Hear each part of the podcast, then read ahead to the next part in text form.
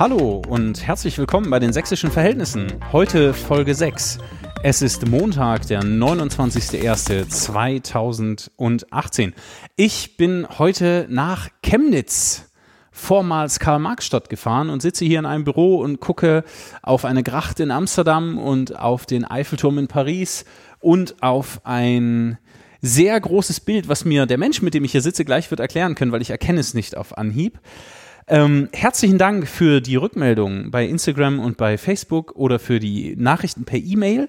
Ähm, ich freue mich immer noch über eure Apple Podcast Bewertung und ja, ja, es ist schwer zu Spotify zu kommen. Also wenn Herr oder Frau Spotify das hier hört, ähm, ich würde mich unglaublich freuen, mit den sächsischen Verhältnissen bei, bei Spotify ähm, senden zu dürfen. Ich habe aber noch nicht verstanden, wie der Trick funktioniert, um zu euch zu kommen. Also liebe Freunde, wenn ich euch in Schweden besuchen kommen muss, ich würde es tun. Spotify is really hard to get. Heute mein Gast, ich werde ihn jetzt vorstellen und damit kommt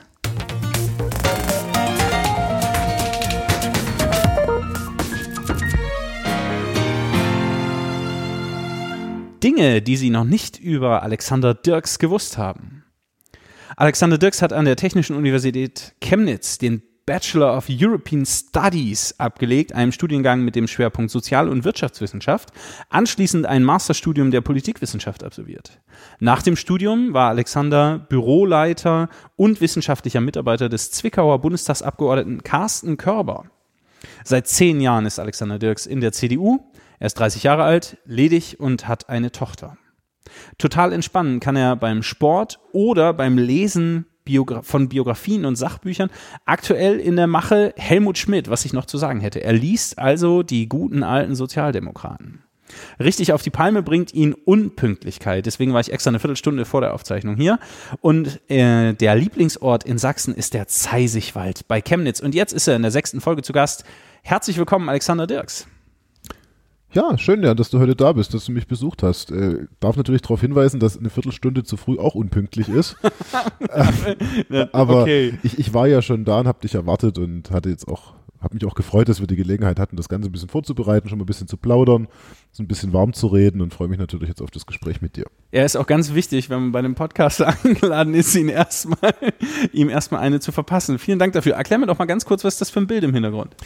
Ah, Chemnitz, ich erkenne den. den ja, ich habe mich, ich teile mir das, das, dieses, dieses, diesen, diesen, diesen Büroraum ja mit unserem Bundestagsabgeordneten Frank Heinrich und er hat vorher lange als äh, Offizier der Heilsarmee im Heckert-Gebiet gearbeitet, im ja, so klassischen Neubaustadtteil von Chemnitz und soll ihn oder erinnert ihn eben daran, dass er vor allen Dingen für diese Leute früher äh, beruflich da war. Ähm, oft auch Menschen in, in schwierigen sozialen Situationen und da hat er dieses Bild aufgehangen, damit ihm eben auch im, im, Bundestag, dass er dort nie vergisst, äh, dass das auch ein Stück weit die sind, für die er sich einsetzen möchte. Und für mich als Sozialpolitiker ist das auch immer eine gute Erinnerung, dass wir nicht zuletzt auch die Pflicht haben, uns für die Schwächeren in der Gesellschaft politisch stark zu machen. Okay. Ähm, der Podcast heißt Sächsische Verhältnisse. Wie verstehst du den Begriff? Naja, wir diskutieren ja schon seit, seit vielen Jahren immer mal wieder über das Thema sächsische Demokratie, sächsische Verhältnisse, meistens mit so einem negativen Unterton. Es wird immer so getan, als sei in Sachsen, oder gerade in den letzten Monaten oft so getan, als sei in Sachsen alles besonders, in Klammern besonders schlecht. Und das ist eigentlich was, was mir wehtut, weil ich glaube, wir haben, wie andere Bundesländer auch, oder wie Deutschland im Allgemeinen, große Herausforderungen, vor denen wir stehen gesellschaftliche Umbrüche, die wir gestalten müssen. Ich glaube aber, dass es viele Gründe gibt, mit Sachsen zufrieden zu sein, gerne in Sachsen zu leben, diesen, diesen, diesen, dieses, dieses Land zu mögen, zu lieben, zu schätzen. Und ähm, ja, ich sehe meine Aufgabe als Generalsekretär natürlich auch darin, zum einen die politische Auseinandersetzung zu dem Thema zu führen, aber gleichzeitig auch deutlich zu machen, dass es, dass Sachsen ein Land ist, für das es sich lohnt zu kämpfen und, so, und lohnt zu arbeiten. Davon, davon stolz sein, aus Sachsen zu kommen? Ja, natürlich darf man das. Ich meine, die, die Menschen haben, ich sag mal, die friedliche Revolution hat ihren Ausgang genommen im Freistaat Sachsen. Seit 1990, seit der Wiedervereinigung, ist hier wahnsinnig viel geleistet worden. Sachsen gilt ja zumindest in, in, in wirtschaftlicher Hinsicht, auch in wissenschaftlicher Hinsicht, was Innovationspotenzial angeht, eigentlich als das Musterland unter den neuen Bundesländern. Und ich glaube, dass Sachsen daneben natürlich ein wunderschöner Landstrich ist. Tolle Natur, tolle Landschaft, tolle Kultur auch. Und insofern gibt es aus meiner Sicht genug Dinge, auf die man stolz sein kann. Auf der anderen Seite müssen wir auch zur Kenntnis nehmen, dass wir vor großen Herausforderungen stehen, dass wir ich sag mal, ganz intensiv am gesellschaftlichen Zusammenhalt arbeiten müssen, dass wir gesellschaftliche Konflikte haben, die sicherlich mit, mit, auch mit der Flüchtlingsthematik zu tun haben. Die Bundestagswahl hat gezeigt, dass es eine große Zahl von Menschen gibt, die mit dieser Art von Politik so nicht einverstanden sind. Ich glaube, dass auch dahinterliegende Probleme dadurch erst zum Ausbruch gekommen sind, dass wir uns so die Frage von Handlungsfähigkeit des Staates, Handlungsfähigkeit des Rechtsstaates, auch Fragen von sozialem Ausgleich neu stellen müssen. Und das ist natürlich für eine, für eine Partei, die seit 28 Jahren regiert, eine sehr große Herausforderung, aber auch eine schöne Herausforderung. Und ja, daran möchte ich mittun, daran möchte ich arbeiten. Ähm, äh, Sachsen hat ein neues Kabinett, wir haben einen neuen Ministerpräsidenten und du bist jetzt seit etwas über zwei Monaten der neue Generalsekretär der CDU im Freistaat. Wie geht's dir in der neuen Funktion? Auch eigentlich ganz gut. Ist ja selbstgewähltes Leiden. Bin ja gefragt worden, hätte ja auch Nein sagen können, das habe ich nicht gemacht. Insofern wusste ich ja auch, was ich, worauf ich mich einlasse und habe eigentlich sehr viel Freude an der neuen Aufgabe. Es ist eigentlich schön, in so einer Umbruchzeit auch mit dabei zu sein, mitgestalten zu können, nicht auf der Seite zu stehen, sondern einfach mitzumachen. Und ja, das ist eine Herausforderung sicherlich, aber auch eine große Freude. Auf deiner aktuellen Wahlkreiszeitung Alex, jetzt mache ich Druck, ist ein Bild von dir und dem neuen Ministerpräsidenten und da sind Boxhandschuhe zu sehen. Was hat es denn damit auf sich? Ja, also er gibt sie ja nicht mir, ich gebe sie ihm. Das war zum Deutschlandtag der Jungen Union im Oktober in Dresden. Das ist quasi sowas wie der Bundesparteitag der Jungen Union, also unserer Jugendorganisation. Und äh, das war die Zeit, wo Michael Kretschmer quasi noch so im Zeichen dieser doch bitteren Bundestagswahlniederlage stand. Und es war so gedacht, so nach dem Motto, Micha, mach weiter. Die junge Union glaubt an dich. Und zieh die Handschuhe fester und hau zieh die, zu. Zieh die Boxhandschuhe fester und, und, und kämpf dich mhm. durch. Und so ist dieses Bild entstanden. Ich finde, es ist ein sehr schönes Bild, weil es auch die Wertschätzung ausdrückt, die wir füreinander haben. Und mhm. ja, war mir damals auch wichtig, ihm einfach dieses Zeichen zu senden, weil Michael Kretschmer, glaube ich, einer der besten ist, die wir haben. Und jetzt ist er ja sozusagen über zwölf Runden gegangen und ist neuer Ministerpräsident. Denkst du, er braucht die Handschuhe jetzt noch?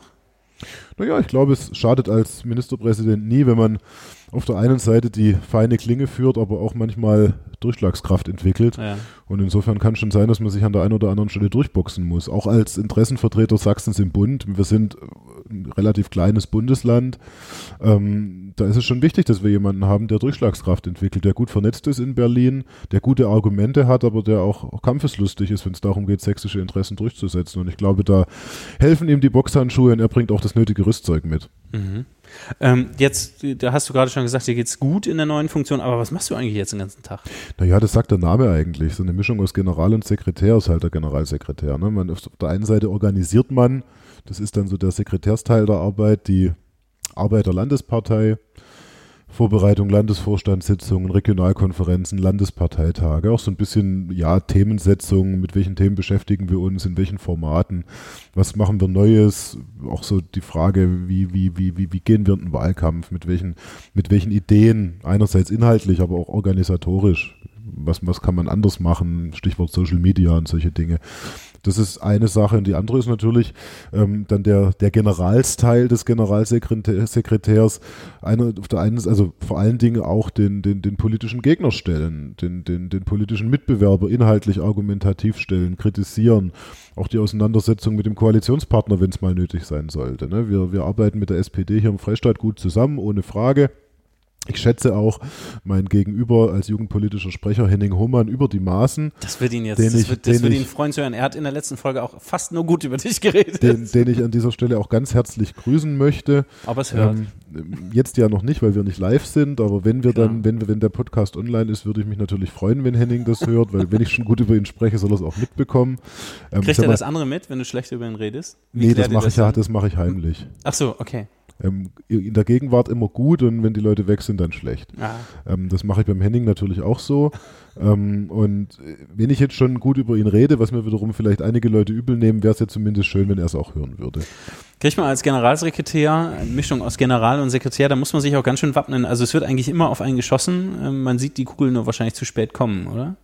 Ja gut, manchmal muss man sich dann auch, äh, ich sag mal, in den ein oder anderen Pfeil stürzen. Ähm, manch einer trifft dann auch von selbst.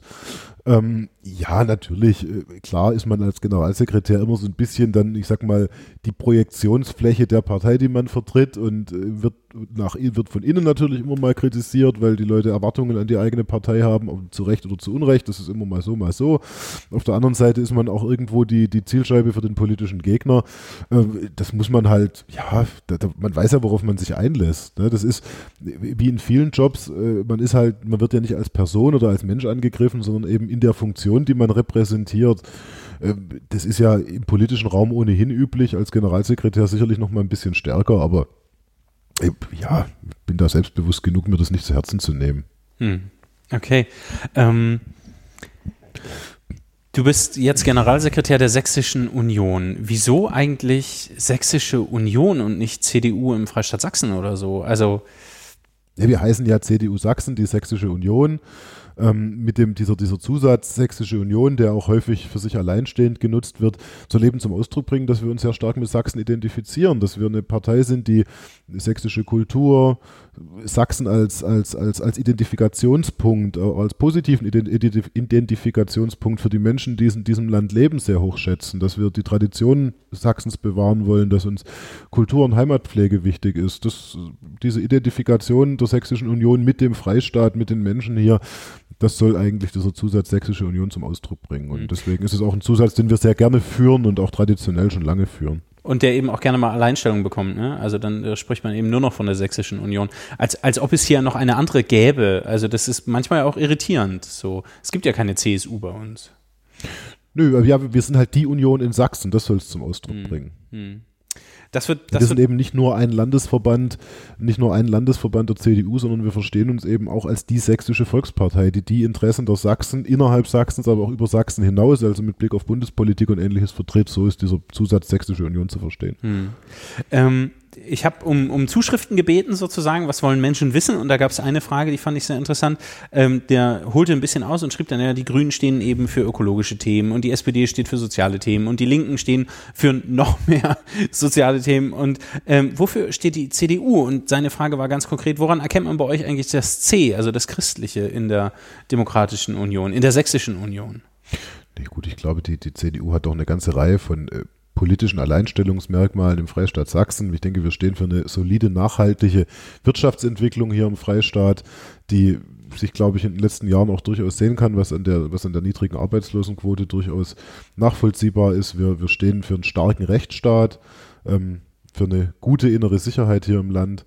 Ähm, und ich glaube, das C ist ja vor allen Dingen Ausdruck unseres, unserer, unserer politischen Grundüberzeugung, dass jeder Mensch einzigartig ist, dass jeder Mensch mit individuellen Stärken und Schwächen ausgestattet ist, dass man eben den Menschen nicht über einen Kamm scheren kann, sondern immer das Individuum betrachten muss. Das gilt äh, sowohl für ähm, die Sächsinnen und Sachsen, das gilt aber auch für, für Menschen, die aus anderen Ländern zu uns kommen, wo ich immer sehr dafür werbe, dass man jeden nach seinen Stärken und Schwächen be, be, bewertet und eben nicht über einen Kamm schert oder irgendwie Menschen irgendwie so als kollektive Träger irgendwelcher Eigenschaften betrachtet. Ähm, ich glaube, dass das das ist, was das C ausmacht, dass wir eben den, den Menschen in seiner Einzigartigkeit, in seiner Fehlbarkeit, aber auch in seinen Stärken wahrnehmen und versuchen, nach diesem Bild Politik zu machen, in allen möglichen Bereichen. Mhm. Ich würde ähm, gerne noch mal ein bisschen auf den Begriff der sächsischen Verhältnisse zurückkommen. Mhm. Der war bis 2002 stand er für das Phänomen, dass im Freistaat Sachsen die CDU sozusagen die Regierungsmehrheit hatte. Das mhm. waren bis 2002 die sächsischen Verhältnisse. Ähm, jetzt gab es möglicherweise nach allem, was ich gelesen habe, mit den Ergebnissen der Bundestagswahl im Freistaat auch so etwas wie ein parteiinternes Erschrecken. Also es ist ja auch öffentlich geworden. Ähm, der Ministerpräsident hat das auch zum Anlass genommen, der ehemalige Ministerpräsident sozusagen zurückzutreten, einen neuen, äh, ein, einem jungen Wilden sozusagen äh, den frischen Wind zu überlassen. Ähm, bist du Teil dieses frischen Windes und der jungen Wilden? Und jetzt zitiere ich den, den neuen Ministerpräsidenten Kretschmer, ähm, der das Original der AfD äh, oder die das Original der AfD wieder sein wollen und den Rechtspopulisten die Position, Zitat, wieder wegnehmen die eigentlich Unionspositionen sind, Zitat Ende? Naja gut, jung bin ich ja zumindest für politische Verhältnisse zweifellos mit 30 Jahren. Ob ich wild bin, das müssen vielleicht Leute einschätzen, die mich gut kennen. Darf man in der CDU wild sein? Äh, ja, dürfen tut man in der CDU ja grundsätzlich alles. Es ist die Frage, ob es einem hilft. Ne? ähm, wir sind ja ein freies Land und eine freie Partei.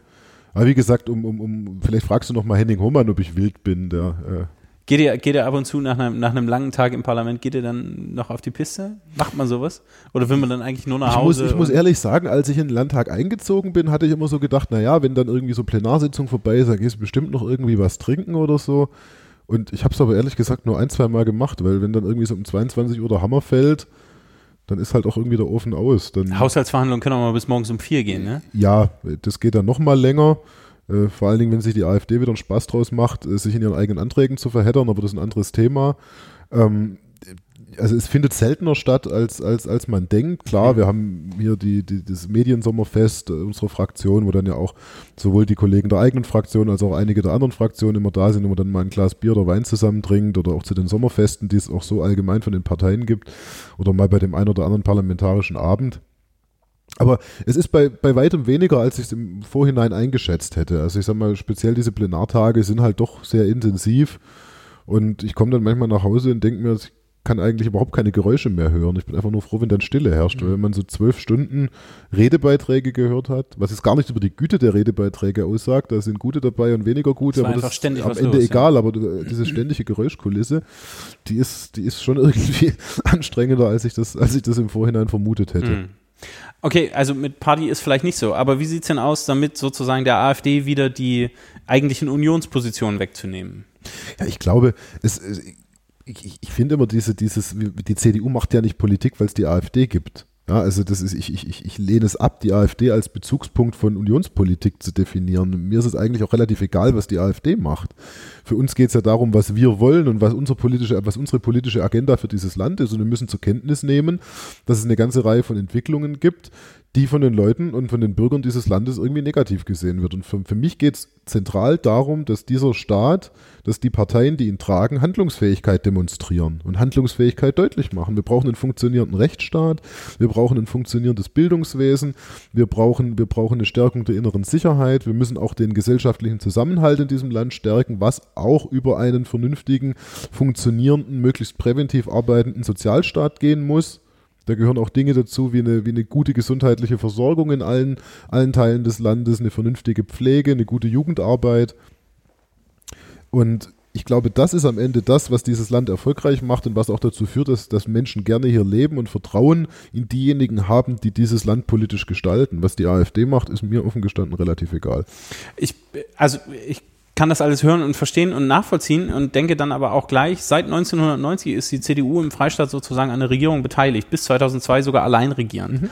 Und jetzt äh, sagst du so Sachen wie, wir brauchen sozusagen einen sicheren Rechtsstaat, wir brauchen eine gute Versorgung, wir brauchen äh, gute Jugendarbeit, viele soziale Fragen müssen geklärt werden.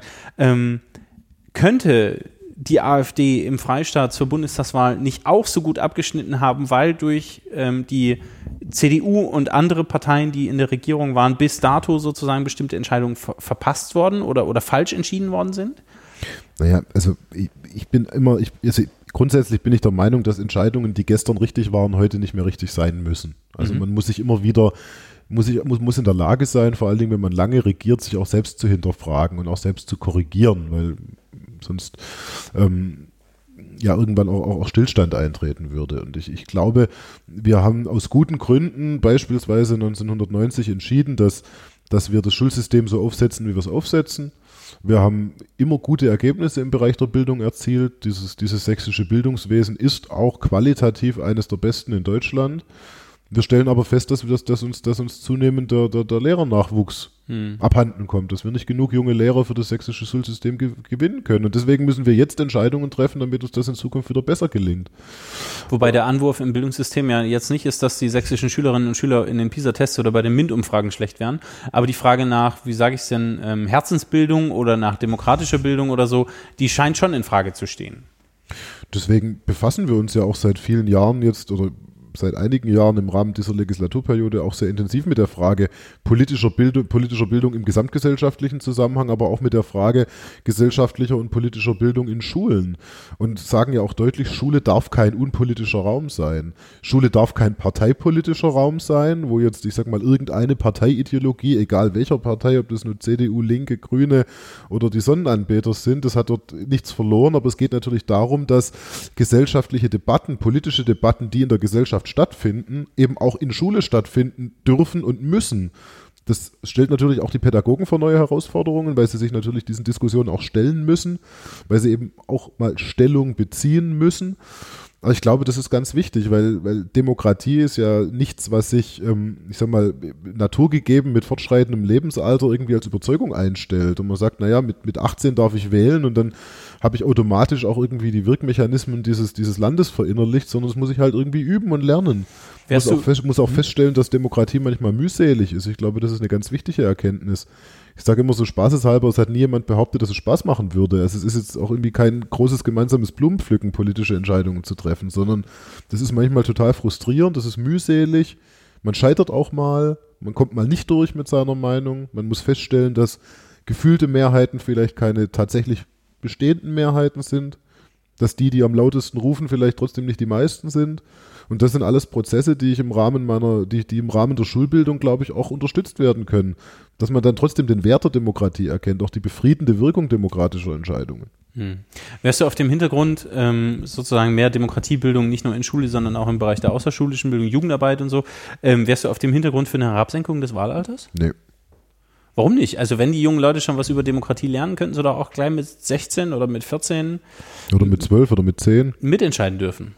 Ja, ich meine, das ist ja eine Diskussion, die kann ich ja endlos nach unten korrigieren. Ich habe es ja gerade flapsigerweise gesagt. Ne? Wenn man dann sagt 16, dann Das ist dann das sogenannte Familienwahlrecht. Ne? Eltern dürfen. Äh, da bin ich offen gestanden auch nicht dafür. Also das, ich, ich glaube, man hat ja das Wahlalter äh, von, von, von 21 auf 18 gesenkt seinerzeit, in, ich glaube, späten 60er Jahren oder frühen 70ern.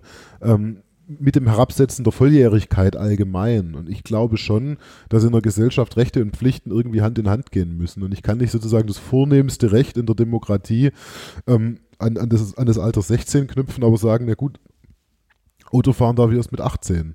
Mhm. Oder voll geschäftsfähig bin ich erst mit 18. Aber betreutes, in Anführungszeichen, betreutes Fahren wäre mit 17, ne? Begleitetes Fahren, wie wär's mit begleitetem Wählen ab 16? Also ja, von betreutem Wählen halte ich ehrlich gesagt nicht. Sowas zeichnet sich ja meistens eher in Autoritäten oder so autoritären oder pseudodemokratischen Systemen. Ja, das will ja auch keiner. Aber die erste, also es gibt ja Untersuchungen, die besagen sozusagen, wenn Menschen das erste Mal, wenn sie können zur Wahl gehen, ist die Wahrscheinlichkeit, dass sie später wieder wählen gehen werden, höher als wenn sie das erste Mal, also volljährig sind, wählen könnten, gehen nicht wählen, dann ist die Wahrscheinlichkeit, dass sie später wählen werden. Ja, dann ähm, ist ja die Wahrscheinlichkeit auch nicht unbedingt größer, wenn sie mit 16 wählen. Ob sie mit 16 ja, aber wenn es in der Schule intensiver Thema werden würde, wie gerade ja. besprochen, dann könnte es ja sein, dass sie dann sozusagen, jetzt habe ich viel darüber gelernt, jetzt habe ich viel gehört, jetzt will ich auch mitmachen. So. Also wie gesagt, ich bin, bin sehr dafür, dass wir das Thema Kinder- und Jugendbeteiligung mehr in den Fokus mhm. rücken. Sind wir ja auch im Sächsischen Landtag dabei mit der entsprechenden Servicestelle, die wir, glaube ich, auch strukturell gut ausgestattet haben im, im, im aktuellen Haushalt, wo wir, glaube ich, auch als Koalition da ein gutes Modell gemeinsam mit, mit der Trägerlandschaft aufs, aufs, aufs Gleis gesetzt haben, um ich sag mal, Kommunen zu beraten, wie kann ich die, den Interessen junger Menschen vor allen Dingen erst mal im kommunalen Umfeld Rechnung tragen, weil ich glaube, das ist da, wo Politik am ehesten wahrgenommen wird. Irgendwie ist alles Politik und vor allen Dingen Kommunalpolitik. Irgendwie neuer Bordstein, neuer Spielplatz, neuer hm. Skaterpark, wie gestalte ich einen Schulhof, All diese Dinge sind ja am Ende politische Entscheidungen und das zu verdeutlichen, halte ich für ganz wichtig. Junge Menschen so auch daran zu gewöhnen, politische Entscheidungen zu treffen. Eine pauschale Herabsetzung des Wahlalters halte ich persönlich aber wirklich nicht für sinnvoll. Ah, okay, okay. Ähm, no, Nochmal kurz zurück zu den Ergebnissen der Bundestagswahl. Äh, was hat das für Auswirkungen? Vielleicht kannst du interner verraten oder auch nicht. Was hat das Abschneiden der AfD ähm, äh, bei der Bundestagswahl für eine Bedeutung für die Sächsische Union, auch mit Blick möglicherweise auf, ein, äh, auf eine Landtagswahl 2019? Du hast vorhin gesagt, wir, wir machen als CDU nicht Politik, weil es die AfD gibt, so, sondern ähm, äh, und trotzdem müssen diese knapp 30 Prozent für die AfD, bei den Zweitstimmen hat sie die CDU überholt. Das muss doch was ausgelöst haben. Ein Nachdenken, ein Verwundern, ein Erstaunen oder ein, ach, es war Bundestagswahl, Cellavi, beim Landtag wird es anders aussehen. Nee, das ganz sicher nicht. Also klar muss man erstmal festhalten, dass es eine Bundestagswahl war. Bundestagswahlen werden gemeinhin durch bundespolitische Themen entschieden. Ich glaube, das alles, alles überlagernde Thema bei dieser Bundestagswahl war die Flüchtlingspolitik die Bundestagswahl hat in einem Umfeld stattgefunden, gute Wirtschaftsdaten, niedrige Arbeitslosigkeit, äh, Steuereinnahmen so hoch wie nie. Worüber hätte man reden sollen? Im, und wir hatten aber eben seit 2015 das Thema Flüchtlingspolitik und das auch zu Recht. Also ich denke, ähm, man darf jetzt auch nicht irgendwie den Fehler machen, äh, den Menschen zu unterstellen, sie hätten da irgendwie falsche Wahrnehmungen. Es, ist, es sind sehr, sehr viele Menschen in unser Land gekommen, teilweise unter, unter, unter Umständen, die, ich sag mal, nicht unbedingt rechtsstaatlichen Gesichtspunkten in jeder, in jeder Hinsicht gefolgt sind, speziell was die Frage der Registrierung angeht. Und da gab es eben auch in diesem, in diesem, auf diesem Politikfeld doch ein hohes Maß an Ablehnung und das darf Politik auch nicht ignorieren. Und ich glaube, es ist auf Bundesebene schon viel in diesem Bereich korrigiert worden, aber es sind auch weitere Schritte notwendig und ich bin auch felsenfester Überzeugung, dass es wichtig ist, dass wir Menschen, die keinen Aufenthaltsstatus in Deutschland haben, auch wieder außer Landes bringen und ihr Heimatland zurückbringen. Ansonsten wird es auf Dauer keine Akzeptanz ähm, des Asylrechts, so wie wir es haben, in diesem Land geben. Ähm, auf der anderen Seite wird sich die Stimmung auch nicht automatisch hin zur Landtagswahl ändern. Das ist ja auch einer der Gründe, warum die Sächsische Union sich, finde ich, in einem sehr konstruktiven und auch harmonischen ähm, Verfahren personell neu aufgestellt hat. Weil wir jetzt einfach neuen Schwung brauchen, weil wir jetzt auch neue Ideen brauchen. Und wir werden ja am Mittwoch erleben, wenn Michael Kretschmer im Landtag seine erste Regierungserklärung hält, was er sich vorgenommen hat für Sachsen. Aber ich glaube, die ersten Wochen können uns alle oder lassen uns alle sehr, sehr optimistisch gestimmt sein, weil er ist, ja, er versprüht Energie, er ist unterwegs, er spricht mit den Leuten, er hört zu. Ich finde, er, er vermittelt sehr, sehr glaubhaft nach außen den Eindruck, dass sich eben was tun wird und dass wir in Sachsen hier den neuen Schwung bekommen, dass wir auch irgendwie, ich sag mal, aus dieser, dieser, dieser, dieser, dieser, dieser, dieser Aufbauphase nach 89 so langsam ausbrechen und jetzt gemeinsam die Zukunft gestalten. Ich glaube, das ist, das ist ganz wichtig, das ist eine wichtige Botschaft, die schafft erstmal Vertrauen, aber es wird auch darum gehen, politisch zu liefern. Hm. Und deswegen können wir jetzt nicht davon ausgehen, dass die Landtagswahl 2019 völlig anderen Regeln unterworfen ist, sondern es wird darum gehen, vertrauen die Menschen der Sächsischen Union oder vertrauen sie ihr nicht und dafür arbeiten wir. Mhm. Kannst du für Mittwoch schon eine kleine Sneak Peek geben? Hast du schon mal was gelesen von ihm oder ist das alles ganz geheim? Naja, ich denke mal, so eine Regierungserklärung läuft, die Regierungserklärung lebt ja auch davon, dass sie nicht jeder schon vorher gelesen hat. Ah, Insofern verweise ich jetzt einfach mal. Jetzt habe ich hier 27 Minuten, habe ich mich versucht ranzutasten. du hast jetzt 27 Minuten mit mir gesprochen, gedacht, wann hält er endlich die Klappe, nur um nein, auf keinen Fall. Frage nein, nein, hinzuarbeiten. Nein, nein, nein, auf gar keinen Fall. Am Ende ging es ja nur darum, dass ich schlecht über Henning Hohmann spreche und äh, dir verrate, was Michael Kretschmer in seiner Regierungserklärung genau. sagen wird. Deswegen bin ich nach Chemnitz gekommen. Ja, ich bin so leicht zu durchschauen. und es war völlig umsonst. Um, ähm, aber du kriegst nachher noch ein Eis oder ein Stück Schokolade. Das ist total beruhigend. Ich freue mich drauf. Ähm, aber vorher würde ich gerne noch was anderes fragen. Und zwar habe ich gelesen von den sogenannten Freiberger Thesen ja. wo CDU ähm, äh, Menschen gesagt haben, die rund um die Region Freiberg, glaube ich, auch politische Verantwortung tragen. Wenn es entsprechende thematische Übereinstimmung gibt, ist eine Zusammenarbeit mit der AfD denkbar. Kannst du dir als Generalsekretär vorstellen, dass das auch äh, im Landtag möglicherweise für spätere Koalitionsverhandlungen oder sowas interessant wäre? Nein, also ich halte die AfD für den politischen Gegner, den wir politisch stellen und den wir auch politisch bekämpfen so wie auch andere äh, Parteien im sächsischen Landtag unser politischer Gegner sind und deswegen lehne ich auch Koalitionsspekulationen mit dieser Partei ab. Woher kommt eigentlich diese militärische Sprache? Generalsekretär, politischer Gegner, den müssen wir stellen. Ist Demokratie so ein hartes Geschäft? Boxhandschuhe geschenkt. Ist es so ein Demo äh, ist Demokratie so ein hartes Geschäft oder so ein kämpferisches? Ja gut, Politik ist jetzt nicht nur Gruppenkuscheln, das ist völlig klar. Also das ist manchmal auch, auch, auch ruppig. Ähm, es geht ja auch darum, Unterschiede deutlich zu machen. Hm, also ich, ich lehne auch immer ab, dass das heißt, na, die streiten sich da im Parlament, das geht ja nicht. Ich sag mal, Streit ist ja was Konstruktives. Es geht ja darum, um, um, um Haltungen zu ringen, um, um Lösungen. Und äh, es wäre ja schlimm, ich meine, äh, das deutsche Volk ist ja kein monolithischer Block, der, den, der so ein gemeinsames Volksinteresse hat, sondern es gibt ganz unterschiedliche Haltungen in der Gesellschaft zu unterschiedlichsten Themen. Und deswegen ist es ja ganz wichtig, dass die Repräsentanten des deutschen Volkes oder, des, oder der sächsischen Bevölkerung im Landtag oder im Bundestag entsprechend um Lösungen ringen. Und deswegen ist natürlich Politik manchmal auch ruppig, manchmal auch, auch, auch, auch in der, in der Wahrnehmung durchaus ein, ein, ein körperbetonter Sport. Ähm, oh das, das gehört halt einfach dazu. Aber auf der anderen Seite, und ich glaube, das nimmt man dann wiederum in der Öffentlichkeit nicht so sehr wahr, gibt es eben auch äh, viel Wertschätzung unter den Kollegen. Man arbeitet gut zusammen, auch über Parteigrenzen. Äh, man kennt sich dann auch über Jahre und ich glaube, das, das gehört auch dazu, dass es, dass es gibt die Arena, in der man sich in der Sache hart streitet. Daher vielleicht auch so diese, diese teilweise ein bisschen aus, aus, aus, aus dem Militär entlehnte Ausdrucksweise. Aber im, im Kern eint uns ja doch, dass jeder, jeder auf seine Art versucht, seinen Überzeugungen treu zu sein, etwas Gutes für das Land zu erreichen. Insofern gibt es auf der anderen Seite auch große Wertschätzung gegeneinander. Das gibt es übrigens auch schon, glaube ich, immer in der Bundesrepublik.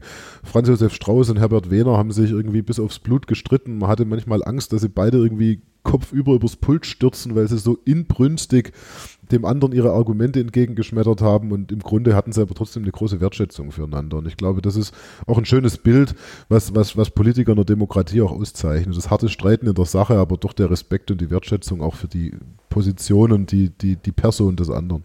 Was muss denn passieren? Was muss passieren, dass du dich persönlich getroffen fühlst? Also, dass du, dass du sagst, hier ging es gerade nicht um die Sache, sondern hier wollte mich jemand so, so bewusst verletzen oder bewusst herabwürdigen.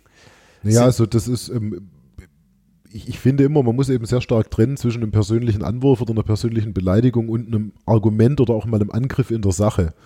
Und äh, ich, ich, ich reklamiere für mich, dass ich im, im Plenum oder auch in anderen Zusammenhängen äh, niemanden persönlich angreife. Ob mir das immer gelingt oder nicht, müssen andere bewerten. Ja, ich bin auch irgendwie kein Engel und, und auch nicht, nicht, nicht ohne jeden Fehler, aber ich versuche das, versuche dem auch, auch, auch, auch treu zu bleiben.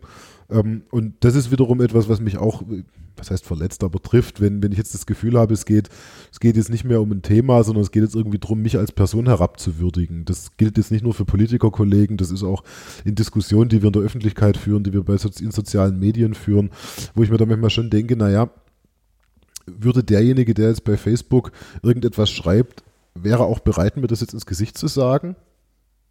Hm. Oder merkt der nicht, dass es am Ende kein großer Unterschied ist, ob ich das jetzt persönlich sage oder ob ich es hier unter Klarnamen schreibe. Also das ist dann teilweise schon so eine Verrohung auch in der, in der, in der Diskussion, ähm, die ich schon mit Sorge betrachte. Nicht, nicht vordergründig bezogen auf meine eigene Person. Ich kann damit umgehen und es trifft mich jetzt persönlich auch nicht so oft. Aber da ist allgemein so eine Frage von Diskussionskultur in der Gesellschaft, die wir, glaube ich, uns alle gemeinsam stellen müssen. Mhm. Ähm, es gibt ein neues Kabinett und einen jetzt nicht mehr ganz so neuen äh, Generalsekretär der CDU. Und es gibt auch einen neuen Kultusminister und ähm, dazwischen gab es sozusagen einen, einen frisch ernannten. Frank Haupitz ähm, war Schulleiter in äh, Klotsche 27 Jahre lang und ist dann sozusagen noch unter Ministerpräsident äh, Tillich zum Kultusminister ernannt worden und nach relativ rascher Zeit mit der Kabinettsumbildung sozusagen wurde er ähm, äh, aus dem Dienst als Kultusminister wieder entlassen. Und es gab entsprechende Empörungen in den sozialen Netzwerken und Aufregungen. Da war endlich einer vom Fach. Ein Schulleiter, der weiß, was Lehrerinnen und Lehrer brauchen. Und jetzt muss er wieder gehen. Natürlich, hier wird wieder jemand für einen Politikprofi eingetauscht. Aber was ich mich die ganze Zeit gefragt habe, ist, wer sagt denn, dass ein guter Rektor auch ein guter Kultusminister sein muss? Wie, wie kannst du mir erklären, wie ist die Entscheidung zustande gekommen und wie stellt sich es heute dar? Ja, ich denke, du, du, du sprichst da schon einen ganz wichtigen Punkt an. Ne? Also ein guter, ein guter Schulleiter kann ein guter Kultusminister sein, ein guter Schulleiter ist aber nicht zwingend ein guter Kultusminister. Insofern dieser Zusammenhang, der da immer konstruiert wird, der ist aus meiner Sicht ja irgendwie naheliegend, aber nicht, nicht, nicht zutreffend. Ähm, man muss immer da, man muss, äh, muss ja immer zwei Dinge betrachten, wenn, wenn, wenn ich Politik mache. Auf der einen Seite geht es um, um inhaltliche Ideen und Vorstellungen, die ich haben muss, zwingend, um Politik machen zu können. Weil Politik am Ende immer das Entwickeln von, von, von politischen Ideen und Konzepten ist. Politik ist aber noch viel mehr das Erreichen von Mehrheiten für diese Ideen und Konzepte. Ich sage mal, Politik ist ein Mehrheitssport. Ich muss immer eine Mehrheit haben für alles. Ich kann die besten Ideen der Welt haben. Wenn nur 20 Prozent die gut finden, dann sind es halt nicht die besten Ideen der Welt, jedenfalls nicht in demokratischem Sinne, weil sie werden nicht zur Umsetzung kommen. Und ähm, Frank Haubitz hat eine ganze Reihe von guten Ideen formuliert, auch in der Öffentlichkeit formuliert, die sicherlich einen wichtigen Beitrag leisten werden zur Lösung des Problems, das wir haben. Es ist ja unstreitig, dass wir im Bereich der Gewinnung von, von, von Lehrernachwuchs ein großes Problem haben, das wir beherzt angehen müssen, wo wir jetzt zeitnah eine Lösung brauchen. Wir brauchen aber auch einen Kultusminister, der in der Lage ist, diese Ideen mehrheitsfähig zu machen. Und ich glaube, dass da Christian Piwarz genau der Richtige ist. Er verhandelt ja nun schon, kann man den Medien ja entnehmen, die letzten Tage sehr intensiv. Wir haben auch im, im, im geschäftsführenden Fraktionsvorstand drüber gesprochen. Es wird am Dienstag in der äh, Fraktionssitzung drüber gesprochen werden. Es finden parallel dann noch äh, Gespräche mit der SPD statt. Und ich habe Christian Piwarz als parlamentarischen Geschäftsführer sehr regelmäßig erlebt, sowohl innerhalb der Fraktion als auch beispielsweise bei den Beratungen zum Schulgesetz wo ich einfach äh, erleben konnte und durfte, dass er ein sehr geschickter Verhandler ist, dass er jemand ist, der Interessen zum Ausgleich bringen kann, der aber auch an der richtigen Stelle mal steht. Das heißt, dann auch mal sagt, bis hierhin und nicht weiter. Das ist unsere Position und davon werden wir nicht abrücken. Also auch ein gutes Gefühl dafür hat, wo man mal nachgibt und wo man aber auch mal stehen bleiben muss. Und deswegen halte ich ihn für den richtigen Mann zur richtigen Zeit. Gut, ja, danke. Das äh, lag mir noch auf der, auf der Brust sozusagen zum Thema Kultusministerium, weil in der übernächsten Folge ist der Landesschülerrat zu Gast und ich glaube, die werden auch. Friedrich Roderfeld. Äh, glaube ja, ja, ja. Und die werden, und sein Pressesprecher, und die werden dazu ähm, Grüße möglicherweise. Ich dann Friedrich Roderfeld von dieser Stelle schon mal ganz herzlich. Es ist eine große Freude am Podcast. Es ist Alexander Dirks, Generalsekretär der Sächsischen Union, ähm, unglaublicher Netzwerker. Er grüßt alle freundlich. Aber jetzt könnte es zu einem Ende kommen, denn Alexander, wir spielen Entscheiden oder Leiden. Okay.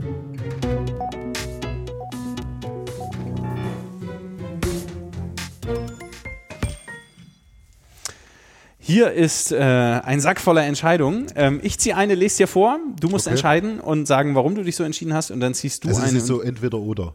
Ge genau. Du wirst es gleich nach dem ersten Zettel schon verstanden haben. Es ist, ist nicht so komplex. Schnelle Auffassungsgabe ist ja zwingende Voraussetzung. Als Generalsekretär, absolut. Pass auf, also, lieber nur noch flüstern oder nur noch schreien können?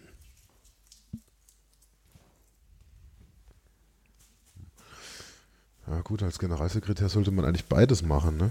Ja, aber du kannst ab sofort nur noch eins. Wofür würdest du dich entscheiden? Na, wahrscheinlich dann doch flüstern. Immer schreien ist ja auch für die Mitmenschen unangenehm.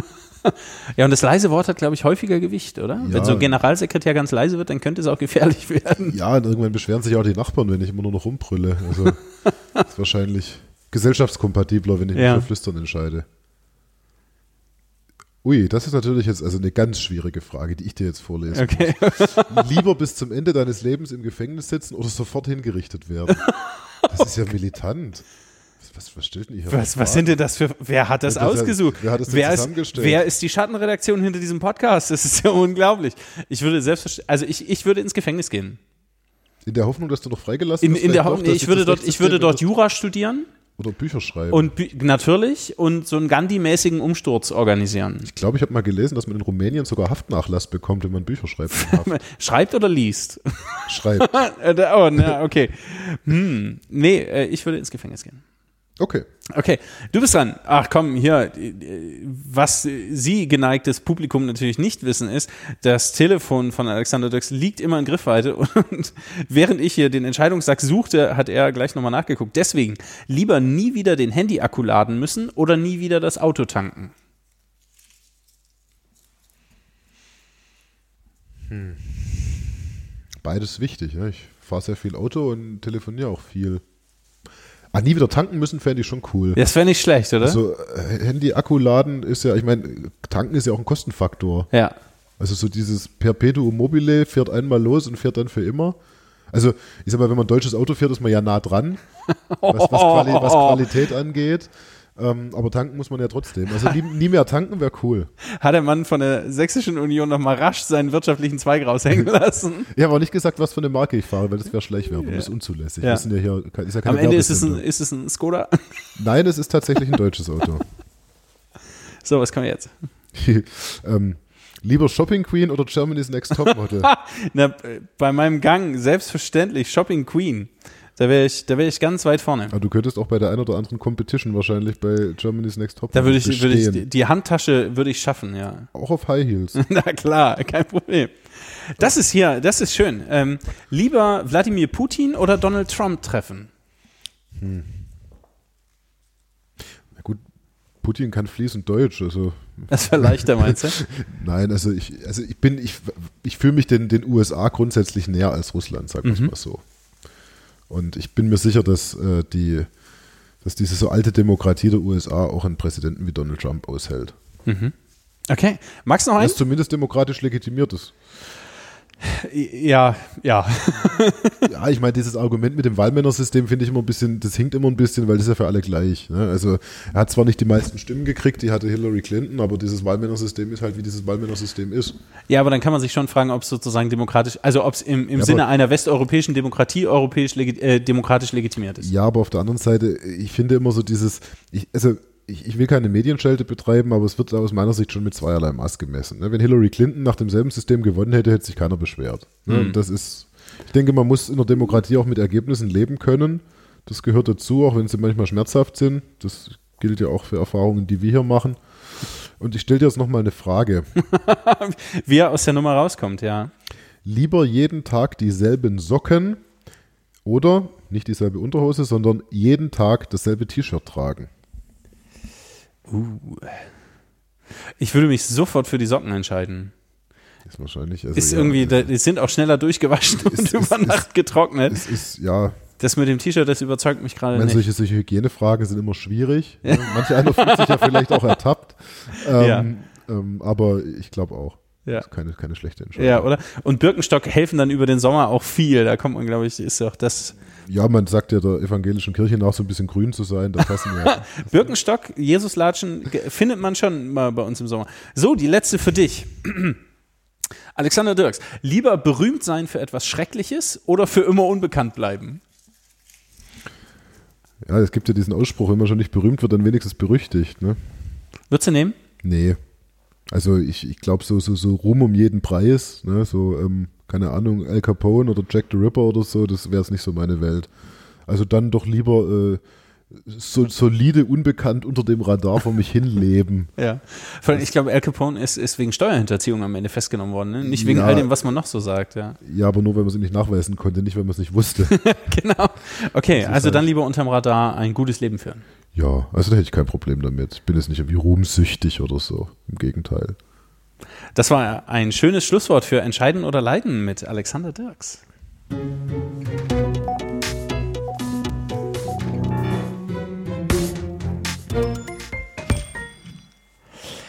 Wir gehen ein bisschen auf das Finale der Sendung zu. Ich habe noch ein bisschen was auf dem Zettel stehen. Ähm, mir ist aufgefallen, äh, just nachdem du frisch neuer Generalsekretär wurdest, hat sich ein bisschen was getan in deinen Social-Media-Kanälen. Plötzlich gab es ähm, Alexander Dirks Chemnitz und bei Instagram bist du mit Alexander Chemnitz, glaube ich, dann zu finden gewesen. Ähm, musst du jetzt selber nochmal nachgucken, wie Ich es schau heißt? mal, wie ich heiße bei Instagram. Ja, Also, genau. Äh, hat, sich, hat sich dort sozusagen im Bereich der Social-Media-Arbeit was geändert mit deinem Amtsantritt? Moment. Ah, jetzt guckst du nach. Jetzt schaue ich erst mal nach und weil dieses Handy quasi. Der Mann greift übrigens schon wieder zum Telefon. Ja, Ja, weil ich gucken will, wie ich bei Instagram heiße. ähm, das ist ja ähm, quasi der Methusalem unter den Handys. Alex Dirks unterstrich Chemnitz so, heißt er. So heißt er. Ähm, ach, und hier sächsische Verhältnisse hat mich in einem Kommentar erwähnt. Ja, okay, ich merke deine Social Media, das war schon gestern Abend, deine Social Media Ich war, Strategie ich ist jetzt seit, nicht so. seit, seit gestern nicht auf Okay. Instagram. Ja, also ich, hab, ich hatte ehrlich gesagt schon länger drüber nachgedacht, das ein bisschen auszuweiten. Also ich war ja immer schon bei Facebook aktiv, also immer schon, jetzt nicht seit Geburt. Du damals. gehörst zu einem der Gründer, ja. Ich bin, ich habe das Internet erfunden und danach Facebook. Nein, äh, schon irgendwie seit Studienzeiten bei Facebook, aber mit einem ganz normalen Personenprofil ähm, und hatte jetzt schon länger drüber nachgedacht, mal eine Fanpage einzurichten, einfach weil man ja bei einer Fanpage auch mehr Steuerungsmöglichkeiten hat, ähm, auch zielgruppenspezifisch Dinge zu machen und hatte auch länger drüber nachgedacht, mal zu Twitter zu gehen und, und, und bei Instagram mich anzumelden. Und ehrlicherweise habe ich dann so um meine Wahl als Generalsekretär damit angefangen. Instagram hatte ich schon ein bisschen vorher gemacht, äh, Twitter dann danach. Ähm, ehrlicherweise, ich, glaube eben, dass, äh, dass, dass das Kommunizieren über soziale Netzwerke äh, den, den direkten Kontakt zwar nicht ersetzt, aber einfach wichtig ergänzt. Man hat einfach doch die Möglichkeit, mit Menschen in Kontakt zu treten, die man so nicht trifft, auch für seine, seine Positionen zu werben, auch mal, ich finde, soziale Medien haben auch den, den unschlagbaren Vorteil, man kann auch mal so ein bisschen, ich sag mal, Bilder so aus dem Maschinenraum der Politik zeigen, mal zu sagen, was, was, was, was, was ist auch Politik, was man vielleicht so als no- normaler, interessierter Beobachter des politischen Betriebs gar nicht wahrnimmt. Instagram ist einfach auch schön dazu, mal so ein paar sympathische Bilder zu produzieren. Was macht man denn so außerhalb der Politik? Mal eine schöne, schöne Landschaftsaufnahme aus der sächsischen Schweiz beim Wandern. Und es ist noch nicht ganz so überlaufen wie, wie Facebook. Man muss nicht so viel lesen, es geht mehr über Bilder. Das kommt, glaube ich, auch dem, dem eigenen Medienkonsum irgendwie gerade näher, oder? Ja, ich glaube, es hat auch, es hat auch jede, jedes soziale Medium hat so seine Vorteile. Ne? Ich glaube, Twitter ist so ein, so, so, ein, so ein so ein Netzwerk, wo man, ich sag mal, Entscheider und, und, und, und, und Beeinflusser trifft, wo viele Journalisten sind, wo viele Menschen aus Verbänden sind, viele andere Politiker. Das ist nicht so die breite, die, die breite Bevölkerung erreicht. Instagram arbeitet eher so mit emotionalen Bildbotschaften. Man kann da das auch mal was fürs Herz, mal schön, man, man sieht mal was Nettes. Den Zeisigwald, ha, ja, so, ja. ja, aber auch selber sieht man schöne Sachen. Ne? Mhm, Man ist, mhm. Wir sind ja auch Konsumenten und Produzenten gleichermaßen und ich freue mich auch mal, eine nette Bildbotschaft bei Facebook zu sehen, zu schauen, was Schulfreunde gerade machen oder so. Ich meine, wir sind ja nicht nur, auch ein Generalsekretär ist ja Mensch. Ähm, und Ich hörte davon, ja. ja, du weißt das natürlich auch. Nein, und, und freuen uns natürlich auch mal was Schönes sehen. Ja, und Mhm. Facebook ist dann doch eher so für die relativ harten politischen Diskussionen auch mal gut, wo man wirklich mal Themen platzieren kann, wo man auch mal Mhm. einen eigenen Beitrag verfassen kann. Ähm, sicherlich so das Handfesteste, äh, wenn es jetzt um politische Diskussionen in sozialen Medien angeht. Hm. Du hast jetzt eine Wahlkreiszeitung, ähm, da ist hinten drauf auf ein Kreuzworträtsel. Das letzte Kreuzworträtsel, was in einer Chemnitzer Zeitung gedruckt wurde, ging ein bisschen, ging ein bisschen steil. Farbiger Mensch mit fünf Buchstaben war hier, äh, war hier gefragt bei einem Krankenhaus, äh, äh, bei einer Krankenhauszeitung mit einem Kreuzworträtsel. Ähm, äh, Kreuzworträtsel gelöst, selber mal ausprobiert? Muss man bei sowas vorsichtig sein? Man kauft es ein, glaube ich. Ne? Ja, also das, ich habe das Kreuzworträtsel jetzt nicht selbst entwickelt.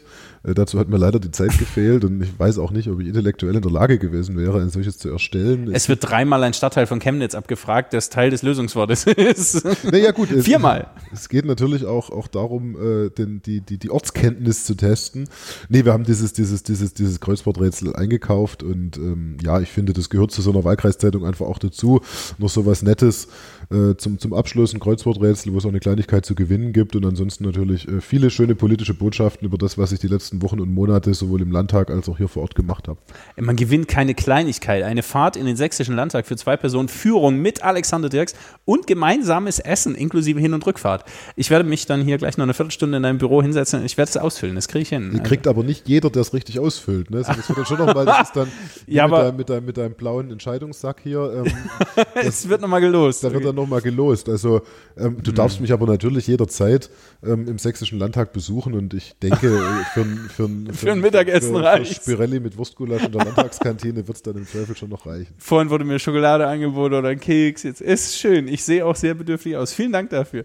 Ähm, aber die Social Media Strategie oder das veränderte Social Media Gebaren auch der, der Staatskanzlei mit Dienstantritt des neuen Ministerpräsidenten sind dort auch verschiedene Accounts scharf geschaltet worden und berichten jetzt ziemlich intensiv, finde ich. Ähm, ist das der Versuch, politische Entscheidungen oder politische Strategien einfach nur besser erklären zu müssen? Oder also will die Staatsregierung, die Sächsische Union damit einfach mehr Anteil geben an dem, was passiert? Verfolgt ihr, verfolgt ihr ein größeres Ziel damit, von dem du reden kannst? Ne, ich glaube, es geht einfach, zum einen geht es ja um Transparenz. Ne? Die, Leute, die Leute wollen, es gibt ein großes Interesse an Politik. Nicht immer ein positives Interesse an Politik, aber zunächst mal Interesse an Politik. Insofern ist es, glaube ich, auch wichtig, dass Politik darstellt, was sie tut. Und Michael Kretschmer ist auf allen möglichen denkbaren äh, Kanälen unterwegs mit unterschiedlichsten Formaten, auch jetzt äh, intensiv mit kleinen Videobotschaften. Ich glaube, es ist ganz wichtig, dass man auch mal versucht, auch das ist auch für sich selber wichtig, äh, mal in einer halben Minute oder Minute verständlich zu machen, was gerade gemacht wird. Also was läuft gerade bei den Koalitionsverhandlungen? Was tut die Staatsregierung gerade? Was war bei der letzten Kabinettssitzung Thema? Und einfach sich selber auch mal die Mühe zu machen, das mal in wir- wirklich wenigen Worten erklären zu können, was da eigentlich passiert worden ist. Also insofern denke ich, ist es zum einen ein Beitrag äh, zur Transparenz und es ist natürlich auch eine Sache, die die Reaktion möglich macht, ne? die auch politischen Streit, Diskussion möglich macht, dass man auch mal hört, ja, was denken denn die Leute drüber? Es ist ja nicht immer, natürlich freut man sich über positives Feedback, logischerweise. Jeder Mensch schätzt, glaube ich, auch wenn es viele anders behaupten, Lob mehr als Kritik ähm, weil es bequemer ist. Aber es ist ja für uns auch wichtig zu hören, wo wir vielleicht mal schiefgewickelt sind. Wo eine Botschaft, die wir senden, nicht ankommt. Entweder weil sie tatsächlich inhaltlich nicht ankommt oder weil sie missverständlich formuliert war. Es gibt ja unterschiedliche, unter, unterschiedliche Gründe, warum man mit seiner politischen Botschaft nicht durchdringt. Und insofern ist es, glaube ich, ein, ein Gewinn für alle, wenn, wenn, wenn, wenn Politik, wenn Politiker und speziell die, die wirklich was zu entscheiden haben, also gerade jetzt im, an der Spitze der Staatsregierung, wenn die ihre Arbeit transparent machen im, im, im Rahmen von einer intensiven Social-Media-Arbeit. Die natürlich, deswegen wird es jetzt ja auch ich sag mal, analoge Formate der sächsischen Staatsregierung geben, die das direkte Gespräch, die direkte Diskussion ja nicht ersetzt, sondern immer nur ergänzen kann. Und die Reichweite vergrößern. Ne? Ähm, äh, Dresden hat Pegida. Ähm, Chemnitz hat Erzgida, hieß es mal, jetzt heißt es, glaube ich, C-Gida. Sind die Patrioten hier noch unterwegs? Ach, Das könnte ich dir so auf Anhieb gar nicht sagen. Also, das ist hier immer schon im Schatten von, von, von, von Pegida in Dresden gelaufen. Also, hatte nie das Maß an Zulauf und ist jetzt, wenn überhaupt, nur noch marginal präsent. Wir haben vorhin über ähm, 2015 äh, und, und die großen Themen sozusagen zur Bundestagswahl geredet und da hast du gesagt, Flucht und Migration war das Thema, unter dem sozusagen der Fokus lag für die Bundestagswahl. Ähm, das, die, die Frage nach Patriotismus oder die Frage nach, nach Migration und Integration, diese, diese, dieses Spannungsverhältnis, das wird in Sachsen immer wieder diskutiert und die Sächsische Union sucht dort auch immer wieder nach ihrer Position. Wie würdest du die als Generalsekretär aktuell bestimmen? Ich glaube, dass wir, dass, dass der, dass der Patriotismusbegriff im Grundsatz ein sehr positiver ist. Er hat sehr viel mit Heimat zu tun, mit Verbundenheit. Und ich glaube, es ist ganz wichtig, dass man sowohl als, als, als, als Einwohner dieses Landes, als Bürger dieses Landes, aber auch als politischer Entscheidungsträger ein positives Verhältnis zu dem Land haben sollte mit dem man sich identifiziert und mit dem man oder für das man Verantwortung trägt. Insofern halte ich äh, Patriotismus erstmal für eine, für eine sehr, sehr wichtige Sache. Und äh, Patriotismus hat, hat ja auch keinen ausschließenden Charakter. Also deswegen halte ich gerade im Zusammenhang mit, mit Fragen von, von Migration Patriotismus für wichtig, weil es eigentlich einen einladenden Charakter haben sollte. Also wir gemeinsam gestalten dieses Land mit all jenen, die guten Willens sind, dieses Land mit uns gemeinsam zu gestalten. Und ähm, deswegen halte ich diese, diese ganze Frage von Patriotismus und Leitkultur speziell in der Zuwanderungsgesellschaft für sehr wichtig, weil wir ja auch deutlich machen müssen, was wir von Menschen erwarten, die zu uns kommen. Ich glaube, es kann keine, kein bedingungsloses Recht auf Aufenthalt in Deutschland geben in unterschiedlicher Hinsicht. Und ich halte es auch für wichtig, dass man, dass man Erwartungen formuliert an, an Menschen, die zu uns kommen, was das Einhalten von Gesetzen angeht, aber auch was jetzt mal die Identifikation mit unserem alltäglichen Leben angeht. Und insofern halte ich das eben nicht für einen Widerspruch, sondern eigentlich für eine zwingend sich gegenseitig bedingende äh, Diskussion, dass wir über, dass wir über Patriotismus, über das, was uns ausmacht, über die Identifikation mit unserem Land, über unseren Begriff von Heimat sprechen, wenn wir auch darüber sprechen, dass wir Menschen aus anderen Ländern, aus anderen Kulturen bei uns integrieren wollen und sich auch integrieren lassen wollen. Okay, das heißt, ähm, du, du würdest auf beiden Seiten das Gespräch suchen sozusagen. Zum einen mit Migrantinnen und Migranten auf die Frage hin, ähm, was erwarten wir von Deutschland? Wie, wie darf man hier sich sozusagen sein Leben gestalten und entfalten? So? Ähm, und gleichzeitig ähm, mit, mit den Damen und Herren von Pegida oder die zu Pegida gehen, würdest du mit denen auch diskutieren? Na, wir hatten hier schon 2015 mal ein Dialogangebot in Chemnitz äh, von der hiesigen CDU, wo wir Leute, sowohl also Gegner, Pegida-Gegendemonstranten, als auch Teilnehmer von Pegida angesprochen haben und gesagt haben, lasst uns doch mal drüber diskutieren, was euch ganz konkret stört und was wir als Politik auch ganz konkret tun können, um diesen, diesen Themen Ab Abhilfe zu schaffen. Ich glaube, miteinander im Gespräch zu sein, ist erstmal grundsätzlich nie ein Fehler. Weil Gespräche sind immer zumindest potenziell der, der, Grundstein für eine Lösung des Problems. Mhm. Und im schlimmsten Falle stellt man eben fest, dass man nicht zusammenkommt. Und ich glaube, das ist, ist, ist auch was, was wir wieder lernen müssen. Eine gesunde Streit- und Diskussionskultur. Uns auch mal miteinander streiten zu wollen. Nicht immer sofort abqualifizieren und sagen, dieser oder jener äh, hat sowieso nicht meine Meinung, sondern man kann ja erstmal grundsätzlich drüber reden. Ich glaube, das ist, wenn wir über gesellschaftlichen Zusammenhalt ähm, sprechen, auch eine ganz wichtige Geschichte. Mhm. Also persönliche Standpunkte formulieren können und trotzdem die Bereitschaft mitbringen, dem anderen zuzuhören und mit ihm im Gespräch zu bleiben, auch wenn er andere Meinung hat, befördert den gesellschaftlichen Zusammenhalt. Habe ich dich richtig verstanden? Ja, ja auch einfach respektvoll miteinander umzugehen. Mhm. Also ich glaube, wenn wir wenn wir, wenn wir, wenn wir beobachten, wie in, in, einigen sowohl analogen als auch digitalen Formaten übereinander gesprochen wird, ich sage das jetzt mal ganz wertneutral, wer hier über wen spricht, das macht mir schon Sorge. Das hat dann mit dem konkreten Inhalt erstmal gar nichts zu tun. Aber mit was für einer Selbstverständlichkeit dort Volksverhetzung betrieben wird, mit einer Selbstverständlichkeit Leuten Tod und Teufel an den Hals gewünscht wird, ähm, das ist einfach dann keine Art und Weise, wie man miteinander umgeht. Und ich glaube, das, das ist auch immer so die Frage, bin ich bereit, mit jemandem zu sprechen, ja oder nein? Ich meine, die Bedingung für ein Gespräch muss immer sein, dass man anständig miteinander umgeht. Ich meine, so wie einige selbsternannte äh, Abendlandschützer der Auffassung sind, dass man sich in Deutschland die Hand gibt, war ich auch immer der Meinung, dass man in Deutschland anständig miteinander umgeht.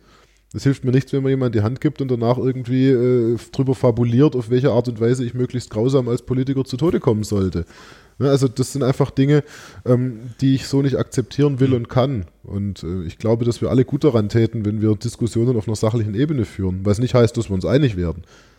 Aber ich glaube, so einen friedlichen Grundkonsens hatten wir eigentlich mal und den sollten wir auch wieder haben. Mhm.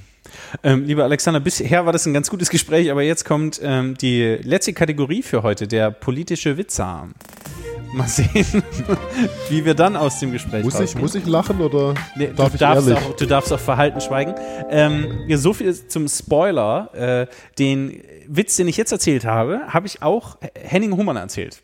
Ah, Und er hat gesagt, fand er ihn lustig? naja, er hat gesagt, ich habe gesagt, den werde ich dann das nächste Mal Alexander erzählen. hat er gesagt, der hört das eh nicht, kannst du machen. so.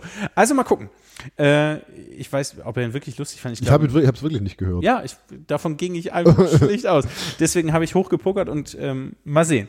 Äh, du kennst ihn garantiert. Ein altes, politisch sehr aktiv gewesenes CDU-Mitglied liegt im Sterben und er lässt am Ende den Pfarrer kommen und bittet nochmal um die letzte Ölung und dann formuliert er auch einen letzten Wunsch. Herr Pfarrer, können Sie noch irgendwie bewerkstelligen, dass ich in die SPD eintrete? Aber wieso das denn? Sie waren doch jahrelang Mitglied der CDU. Ja, mir ist halt lieber einer von der SPD nibbelt ab. Okay, ja, ja, ja, kennst du, oder? Den, den, den kannte ich tatsächlich. Ja, du hast ihn mir quasi durch das Vorlesen wieder in Erinnerung gerufen. Sehr ich hätte schön. ihn jetzt, Darf man in, in Zeiten von großer Koalition noch solche Witze machen? ja, also ich glaube, dass äh, politischer Witz hat immer Konjunktur. Ähm, verschiedene Sendungen, die sich, ich sag mal, mit dem Geistreichen auf die Schippe nehmen, des politischen Betriebs befassen, werden, glaube ich, gern geguckt, speziell auch von Politikern. Ich selber habe ja schon mal irgendwie ge- einen ganz kleinen Ausschnitt der heute schon eine Rolle gespielt, allerdings nicht, Wow. er hatte keinen direkt aktiven Part, ich habe nicht gesprochen. Ne? Ich wurde in dem Moment angesprochen.